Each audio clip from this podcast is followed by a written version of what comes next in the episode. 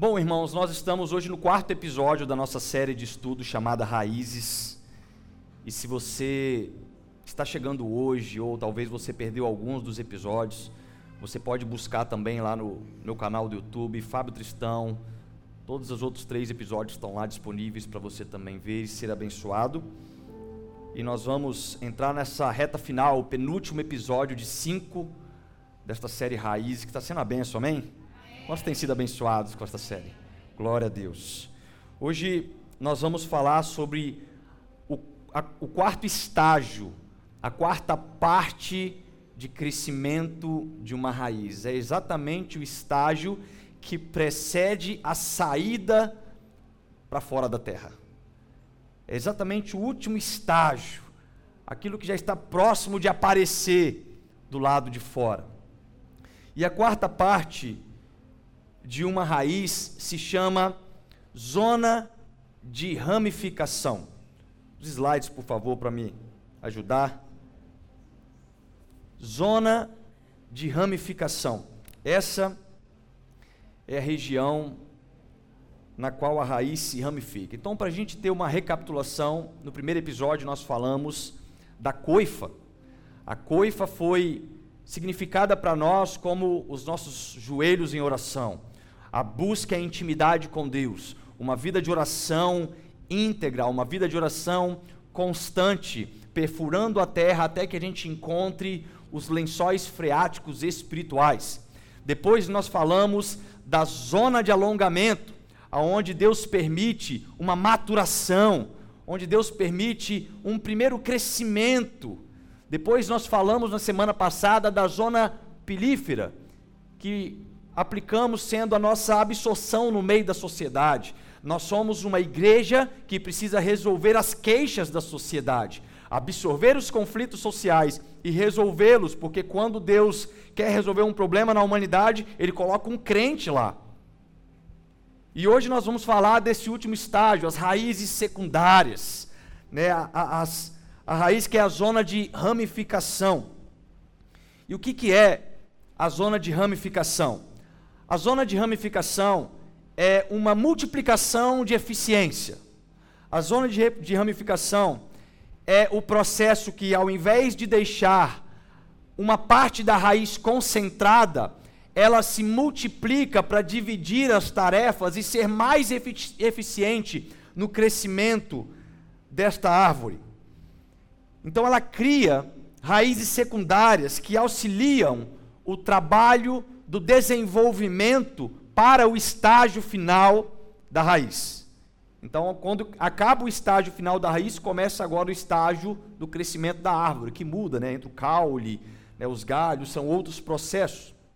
E o texto que nós lemos na semana passada, em Atos capítulo 6, versículo 3, nós vimos uma necessidade que foi colocada diante dos apóstolos, aonde eles desenvolveram uma multiplicação de eficiência.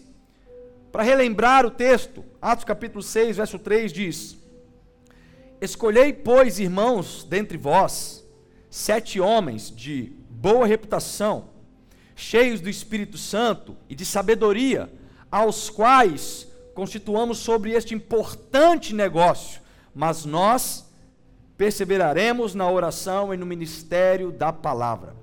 Então, o que os apóstolos fizeram foi enxergar uma necessidade que, neste caso, era a distribuição dos alimentos para as viúvas, para os necessitados. Era uma tarefa importante, um importante negócio, como eles mesmos colocaram. E como eles não poderiam tomar conta de todos os processos, perseverar na palavra, perseverar na oração, né, proclamar o evangelho, fazer uma série de coisas, o que, que eles pensaram? Vamos criar uma raiz secundária. Vamos criar uma zona de ramificação. Vamos criar pessoas, líderes eficientes, que vão poder cumprir este processo sem que a gente fique preocupado com este processo.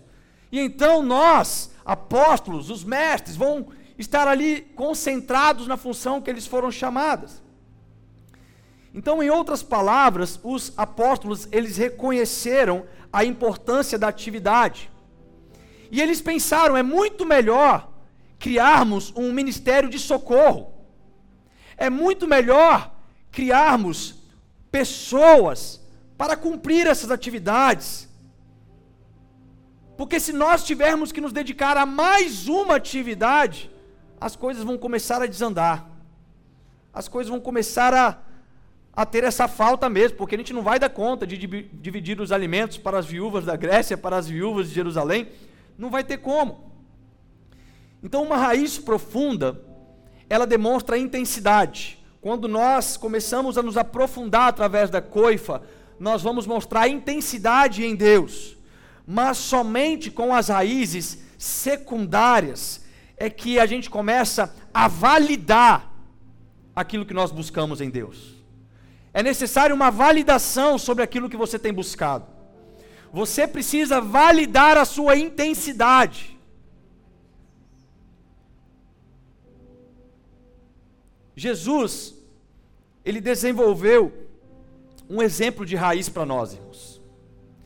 Ele teve uma vida impecável na coifa, que era a vida de oração. Jesus, ele desenvolveu a sua zona de crescimento. Jesus, ele absorveu os problemas da sociedade, quebrou paradigmas, quebrou protocolos para proclamar o evangelho. Mas ele não finalizou o seu propósito enquanto ele não desenvolveu raízes secundárias. Enquanto Jesus não preparou pessoas para cuidar de uma parte daquilo que era função da raiz, ele não finalizou o seu propósito.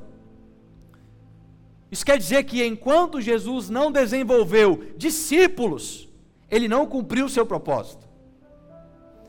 Jesus, ele é o homem mais poderoso que já existiu na terra, amém?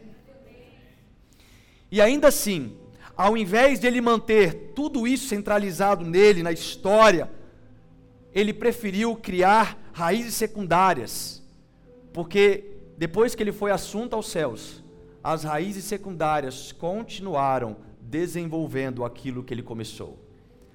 Não foi parado, não foi cessado, até nos nossos dias de hoje, mais de dois mil anos depois, nós podemos evidenciar o poder de Deus, sabe por quê?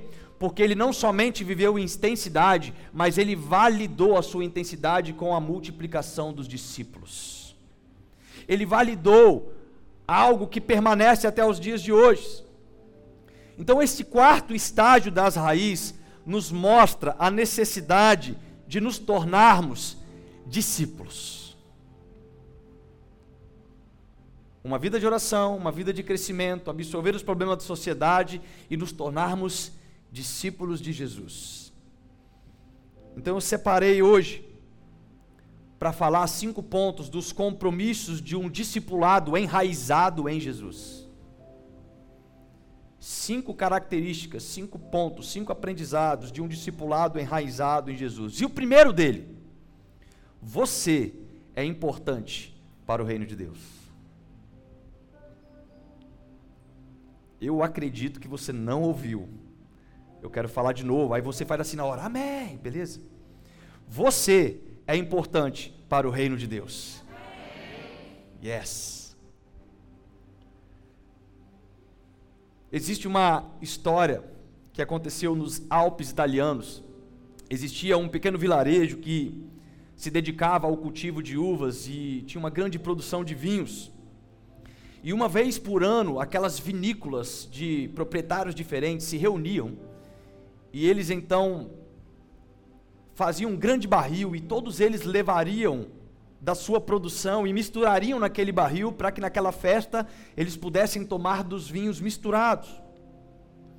A ideia é: cada produtor vai trazer a sua melhor garrafa de vinho e nós vamos misturar, então nós teremos uma mistura dos melhores vinhos. Entretanto, um dos moradores pensou o seguinte: por que, que eu vou levar para essa festa a minha melhor safra de vinho, do meu mais puro vinho, sendo que vai misturar tudo lá e vai perder a essência do meu melhor vinho? E ele pensou: ao invés de eu levar na minha garrafa de vinho o meu vinho, eu vou colocar água, ninguém vai perceber, vai misturar um pouco de água lá e está tudo bem. E ele fez isso E no auge do acontecimento daquela festa, depois que todos levaram as suas melhores safras de vinho, eles se prepararam para fazer a contagem, então começarem a pegar do vinho, e quando eles abriram aquele barril enorme para experimentar o melhor vinho, só saiu água do barril. E eles ficaram um olhando para a cara do outro, seguinte: como assim só saiu água? O que, que aconteceu? Mas na verdade, todos pensaram como aquele morador. Todos pensaram: a minha produção não vai ser tão importante, então eu vou colocar qualquer coisa. E quando juntaram essas, esses pensamentos, o resultado que era para ser uma produção de vinho de alto nível foi simplesmente água e todos ficaram decepcionados. Pessoas que terceirizam suas responsabilidades. Pessoas que não querem entregar o seu melhor produto. Pessoas que não entenderam a função que é ser uma raiz secundária. Um discípulo de Jesus, ele não terceiriza a sua função. Um discípulo de Jesus entende que ele é secundário. Isto é, ele vem depois de Cristo. Jesus é a nossa raiz primária. Nós somos secundários, nós viemos depois de Cristo mas isso não quer dizer que nós não somos importantes. Quando Jesus te chamou, quando Ele te escolheu, quando Ele te elegeu, Ele te escolheu porque você é importante para o reino de Deus. Existe algo que Ele colocou dentro de você que é importante. Existe uma produção de um vinho novo dentro de você que necessariamente você vai ter que levar para ser distribuído com os demais. Se você quiser reter aquilo que Deus colocou de melhor em você e entregar água para o restante, você não está compreendendo sobre o que é ser uma raiz secundária. Um discípulo de Jesus, ele não é maior que o mestre. Entretanto, um mestre nunca vai ser um mestre se ele não tiver discípulos autênticos. E é por isso que Jesus teve a preocupação de gerar discípulos íntegros discípulos concretos, fundamentados na raiz principal, para que eles pudessem exercer a função da raiz secundária. Quando Jesus ele volta aos céus, ele tem aquele sentimento depois de três anos e meio, pronto.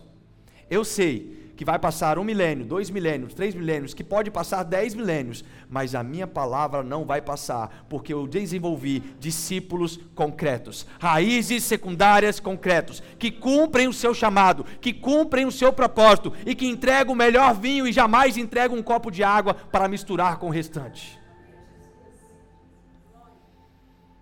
Então olha aqui para mim. Não fica pensando que você não é importante para o reino. Não fica pensando que você não tem uma função no corpo de Cristo. Eu quero te afirmar algo hoje. Você é importante para Deus. Você é importante para Deus. Mas entender isso, entender a sua importância, isso só começa a fazer sentido quando você de fato se posiciona como um discípulo autêntico de Jesus. Enquanto você não entender que, se você não se posicionar como raiz secundária de Cristo, como discípulo autêntico, você vai ficar com esse pensamento: eu não sou importante. Aquilo que Deus entregou para mim não vai agregar em nada, é um copo de água, vou misturar com qualquer coisa, só vou estar lá junto, eu vou para a festa, mas só vou levar um copo de água, porque você ainda não entendeu sobre ser um discípulo autêntico de Jesus. Enquanto a sua mentalidade não for de discípulo, você vai continuar levando água ao invés de vinho.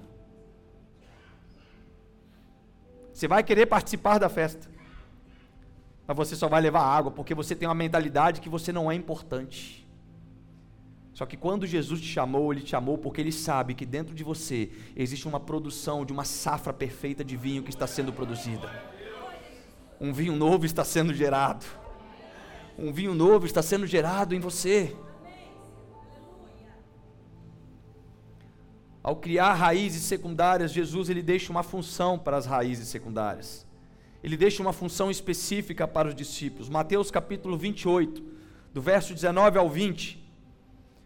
Portanto, ide, fazei discípulos de todas as nações, batizando-os em nome do Pai, do Filho e do Espírito Santo, ensinando-os a guardar todas as coisas que eu vos tenho mandado. Então você se torna discípulo, você se torna enraizado quando você entende o que é ser um discípulo de Jesus. O segundo ponto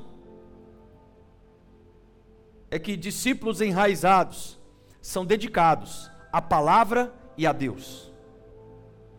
Discípulos enraizados são dedicados a Deus e à palavra de Deus. Um discípulo de Deus, de Jesus, ele não apenas um colaborador, mas ele é também um filho de Deus. Isso quer dizer que discípulos enraizados, que servem, não são aqueles que servem em todos os instantes, mas são aqueles que servem e também são dedicados à presença de Deus, são dedicados à palavra de Deus. Porque o serviço no reino, irmãos, ele não substitui a sua comunhão com Cristo. Existe tempo de servir, mas existe tempo de comunhão com Cristo. Existe tempo de estar se dedicando a Deus. Existe tempo de você buscar na sua intimidade. Na igreja de Éfeso, por exemplo, quando foi escrita uma das sete cartas de Apocalipse destinada para a igreja de Éfeso, Apocalipse capítulo 2, versículo 2 ao 4, vai dizer: Conheça as tuas obras, e o teu trabalho, e a tua paciência, e que não pode sofrer os maus, e puseste à prova os que dizem ser apóstolos e não são, e tu os achastes mentirosos, e sofreste, e tens paciência, e trabalhaste pelo meu nome, e não te cansaste. Tenho, porém, contra ti, que deixaste o primeiro amor.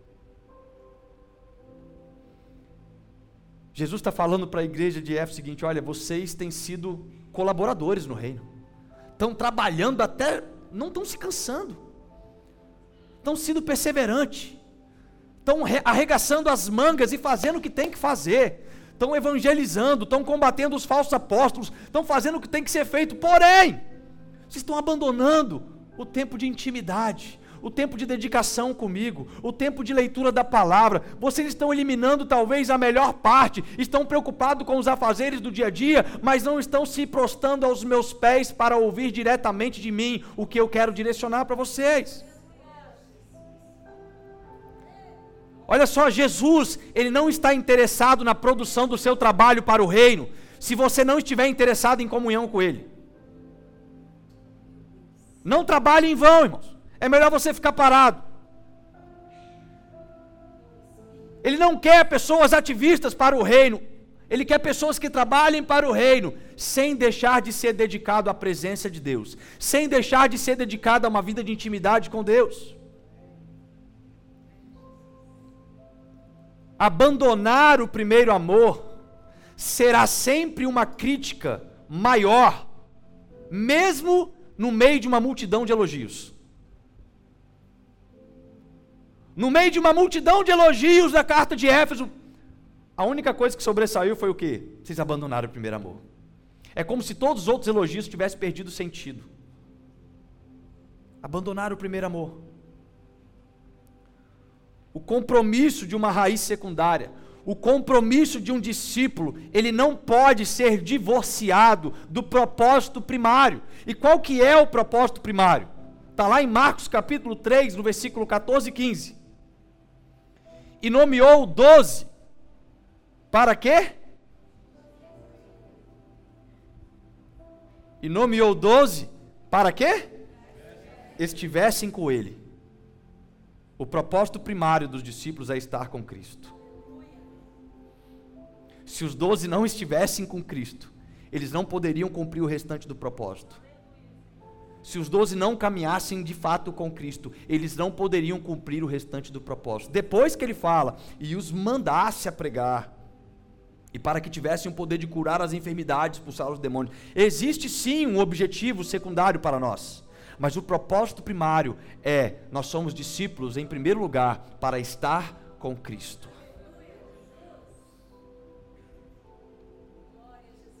Então, se você não está com Cristo, se você não permanece na palavra, não adianta você sair para curar enfermos, não adianta você sair para fazer os trabalhos, não adianta você sair para expulsar demônio, porque uma função secundária não pode substituir a função primária.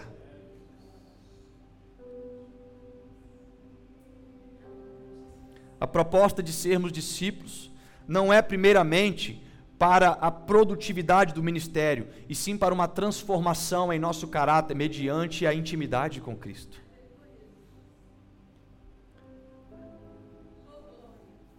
Se não fosse o estar com Cristo, se não fosse a comunhão com Cristo, os discípulos jamais teriam se tornado homens exemplares. Doze homens que primeiro buscaram a Deus e jamais abandonaram esse primeiro essa primeira ordem, fizeram o evangelho ser propagado até os nossos dias, irmãos. Doze irmãos. Foi exatamente o discipulado que forjou estes doze homens. Foi exatamente o discipulado que fez um homem igual Pedro, que era bronco, ignorante. Quando levantar a primeira vez para proclamar o Evangelho, três mil pessoas se converterem. Então não existe a possibilidade de representarmos Jesus se nós não o conhecemos intimamente. Espiritualidade pessoal e caráter divino nunca devem ser sacrificados no altar do serviço. Tem gente que está matando a espiritualidade no altar do serviço. Está matando. Quer fazer tudo na igreja quer fazer tudo para o corpo de Cristo. E aí o ativismo acaba matando a sua vida espiritual.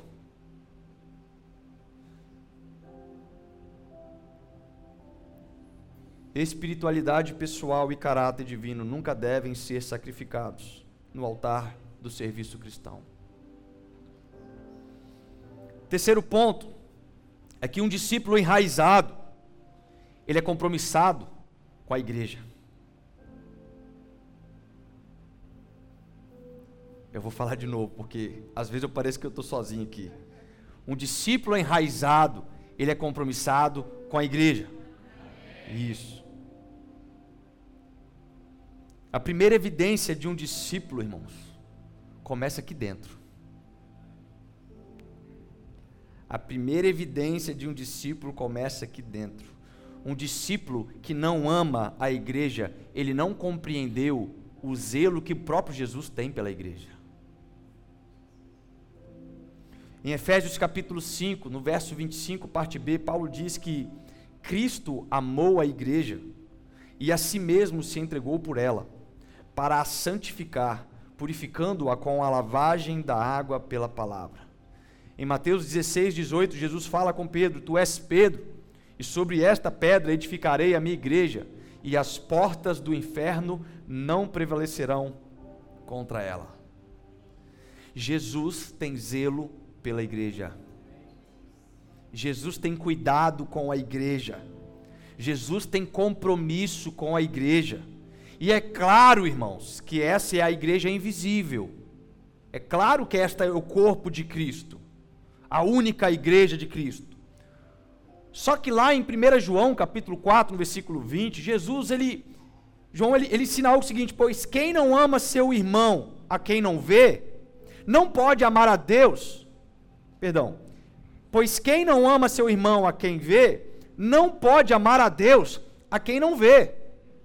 Então, se esta lógica é para o nosso amor a Deus, a gente pode aplicar que quem não ama ou serve com dedicação na igreja que congrega, como que pode servir na igreja que não vê? Como que pode? Não tem comprometimento com a igreja que congrega.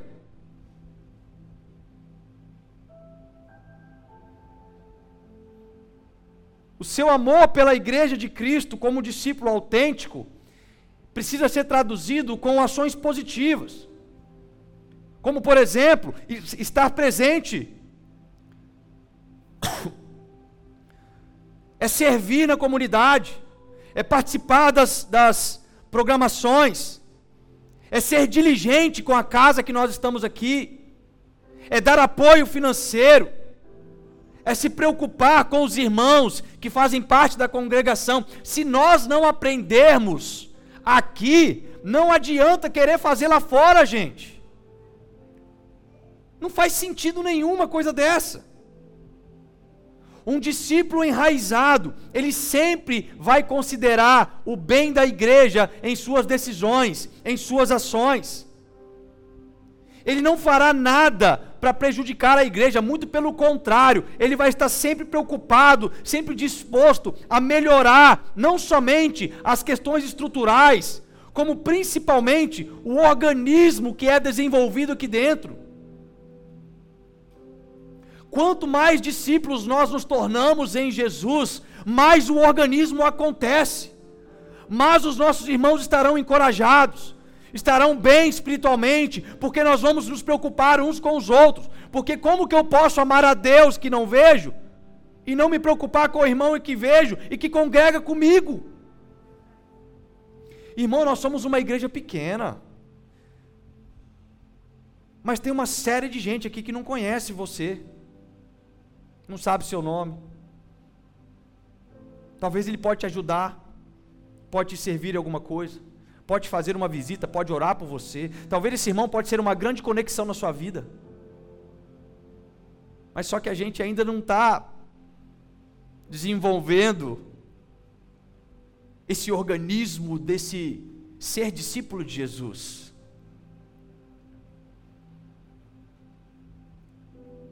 Tem muita gente que não tem mais o cuidado com a igreja. Tem, muito, tem muita gente que já perdeu até educação pela igreja. Tem crente que diz que é membro, mas não tem coragem de dar descarga depois que usa o banheiro, gente. Sabe o que é isso? É crente que tem que ser discipulado. Ele tem que ser educado na palavra. Tem que ser educado na palavra, tem que ser discipulado, tem que ser confrontado. Ele diz que, que é membro da igreja, ele diz que é crente, ele diz que é Jesus, mas ele não tem a coragem de pegar o copinho de água no banco e levar para o lixo depois do final do culto. Perdeu a educação com a igreja. Se ele não respeita nem mesmo a igreja que ele congrega, o que mais dizer sobre a noiva. Isso é necessidade de discipulado. Isso é necessidade de ser enraizado como secundária. Pessoas que agem dessa forma não são raízes secundárias porque elas aprenderam a terceirizar as suas funções. Ela fala, vou dar descargo não, porque deve ter um zelador na igreja aqui para dar descarga para mim. Sem falar Aqueles que conseguem errar o vaso, gente. Ô, eu estou falando sério. É um absurdo. É um absurdo, gente. É uma falta de vergonha na cara. Crente mal educado. Precisa ser discipulado. Precisa entender o que, que é ser conforme a imagem de Cristo. Quantas vezes, talvez você observou que algo estava fora do lugar, ou talvez precisando de uma manutenção, e você poderia agir de alguma forma para a boa liturgia nossa acontecer? Quantas vezes você chegou aqui na igreja e algo estava te incomodando? E você não teve coragem de falar assim: Poxa, pastor, tem um negócio ali que parece quebrado, posso consertar? Posso ajudar? Posso fazer alguma coisa? Se não aprendermos a amar e cuidar da igreja que congregamos, como que nós poderemos contribuir de alguma forma para a igreja invisível que pertencemos? Mas o discípulo enraizado em Jesus, nós que somos raízes secundárias de Cristo, nós amamos e cuidamos da igreja. Amém? Amém. Quarto ponto Um discípulo enraizado é dedicado ao seu chamado. Ele serve naquilo que ele tem aptidão, ele faz da melhor forma possível. Ele não busca por status, ele busca por contribuir com eficiência. Ele não está preocupado se ele vai ser visto por todo mundo. Ele está preocupado se aquilo que está nas mãos dele para fazer vai ser feito com eficiência, da melhor forma possível, como se fosse para Deus. Se o seu chamado é pregar o Evangelho, prega o Evangelho. Se o seu chamado é cantar, cante. Se o seu chamado é servir, sirva. Se o seu chamado é cuidar das crianças, cuide das crianças. Se o seu chamado é ajudar no social, ajude no social. Se o seu chamado é limpar a igreja, limpe a igreja. Seja qual for o seu chamado, seja dedicado. Seja dedicado.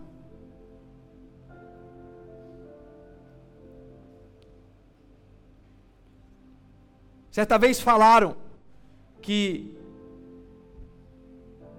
um varredor de ruas deveria varrer as ruas como se Michelangelo estivesse pintando um quadro. A sua atividade na igreja deveria ser feito no mais alto nível padrão. Agora o problema é que nós sabemos que quando Jesus fala o seguinte: aquele que não é fiel no pouco, eu não o colocarei no muito. E sabe por que, que tem gente que não está servindo com eficiência dentro da igreja que ele deveria estar amando, cuidando e fazendo da melhor forma possível? Porque no pouco que é o trabalho dele, ele também não aprendeu a fazer. Ele acha que a igreja é o pouco, não, irmãos. O pouco é o que você faz lá fora, que também é para Deus. Mas aqui nós estamos falando de um trabalho onde não se colhe salário no final do mês, porque as nossas recompensas aqui são eternas. O que você faz para o desenvolvimento do reino te gera recompensas eternas.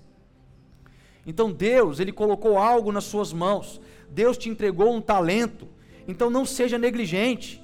Discípulos de Jesus, não se importa se vão aparecer ou não, porque sabemos que nós somos como raízes secundárias. E por sermos raízes secundárias, nós ainda estamos embaixo da terra. Importa que ele cresça e que eu diminua.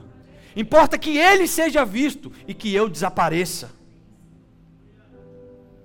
O fato do seu trabalho não ser visível não significa que ele não é importante. Porque você é importante para Deus e o seu trabalho é importante para Deus. Deus te deu uma vocação. Então não seja negligente. Exerça aquilo que está nas tuas mãos. Comece a fazer aquilo que Deus colocou como talento, como uma habilidade. Produza algo no organismo que você está inserido. Então, se o seu serviço é limpar o banheiro da igreja, limpe o banheiro da igreja como se Jesus fosse a próxima pessoa a entrar e usar aquele sanitário. Se o seu serviço é estar na recepção, se prepare talvez para que a próxima pessoa que vai chegar aqui seja o próprio Cristo. É preocupação, irmãos. É fazer para Deus e não para homens. O processo do discipulado, ele começa na igreja que você congrega, para que então você seja aperfeiçoado e produza na igreja que você pertence, que é a noiva de Deus, a noiva de Cristo. Quem não se dedica ao chamado na igreja que frequenta, não precisa ficar pedindo oportunidade para Deus para falar fora, não. Pode parar de pedir, tá? Pode, isso é oração de tolo. Pode parar de pedir. Deus me chamou para pregar, mas você não tem coragem de vir nem no culto de oração. Não existe pregador que não ora, não, tá? Deus me faz, chamou para fazer isso, eu quero ir para as nações, mas você não está fazendo nem 10% que você poderia estar fazendo aqui nessa comunidade. Ah, mas o que eu faço parece tão pouquinho, pode ser pouquinho, mas não deixa de ser importante para nós. Ainda que ninguém veja, ainda que seja pouquinho, ainda que pareça algo como, como se fosse insignificante, é importante para Deus. O quinto e último ponto é que um discípulo de Jesus é dedicado ao seu pastor. Cheio. Olha só a sua função. Ela está sob cuidados pastorais.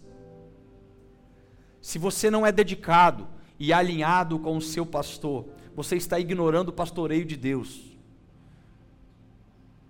Porque Deus te pastoreia, mas você sabe como é que ele te pastoreia? Ele levantou pastores para te pastorear.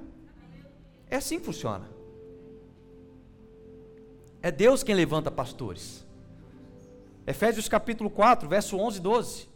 E ele designou alguns para apóstolos, outros para profetas, outros para evangelistas e outros para pastores e mestres com o fim de preparar os santos para a obra do ministério, para que o corpo de Cristo seja edificado. Então não adianta querer contribuir com a igreja e não ser comprometido com o seu pastor. Não adianta querer fazer algo para o corpo de Cristo, mas ser desalinhado com o seu pastor. Não ser submisso ao seu pastor, isso não faz sentido. Já imaginou, por exemplo, um jogador de basquete?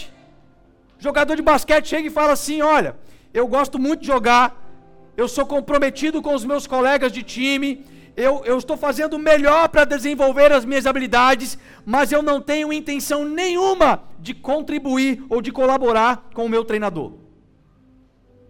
Já imaginou um jogador de basquete fazer isso? Ele vai aperfeiçoar as habilidades? Ele vai colocar o melhor para o time, mas vai desobedecer o seu treinador. Esse cara vai ficar no banco por muito tempo, gente.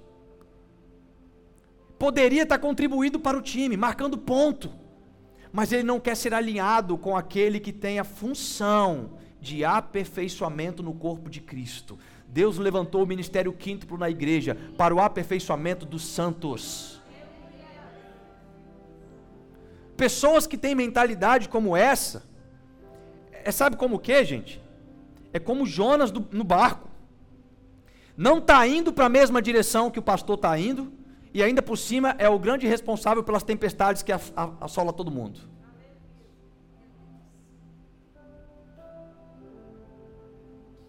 Então vê se toma jeito. Vê se apruma.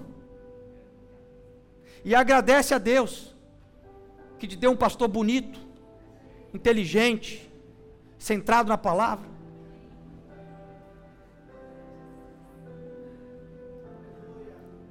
Obrigado, Vitor. Para a gente concluir, irmãos. As características de raiz secundária, de ser um discípulo de Jesus. Participe dos trabalhos da igreja. Seja um cooperador, seja um voluntário, seja servo. Lucas 22, 27. Pois qual é maior, quem está à mesa ou quem serve? Porventura não é quem está à mesa? Eu, porém, estou entre vós como aquele que serve. Não chega de ficar batendo carteirinha no domingo. Tem crente que não quer servir, não quer ajudar em nada para o organismo da igreja acontecer. E ele ainda chega atrasado no culto. É um desrespeito com quem está preparando as coisas para o culto acontecer, gente.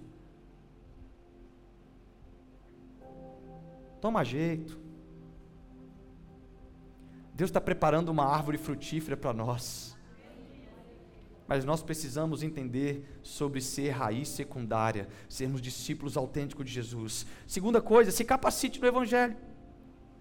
Leia a Bíblia diariamente busque intimidade, busque experiências, estude a palavra, procure ser discipulado, procure alguém maduro na fé para te discipular, para te confrontar, para te alinhar, para te ajustar. Para de ficar se alimentando só com as palavras de domingo. Ou você só almoça no domingo? Você almoça todo dia, irmãos. Você deve fazer pelo menos três refeições por dia e só quer ouvir a palavra de Deus no domingo. Vai buscar. Talvez o que Deus tem para falar com você é muito maior do que aquilo que tem sido entregue aqui nos púlpitos. Nós cremos na, multiforme graça de Deus, gente. Nós cremos que Deus tem levantado no nosso meio homens e mulheres que estão buscando profundidade na palavra. E por fim, entregue o seu melhor vinho. Para de achar que você não faz falta. Olha só, você faz muita falta. Você faz muita falta. Pare de achar que tem muita gente para fazer. Cachorro de dois donos morre de fome. Não tem muita gente para fazer, não. Deixa eu falar uma coisa para vocês aqui. Quantos aqui já perceberam que durante o culto eu fico para lá e para cá? Quantos já perceberam? Ninguém nunca percebeu, né? Eu fico para lá e para cá, né? Porque talvez você não tenha entregado o seu melhor vinho.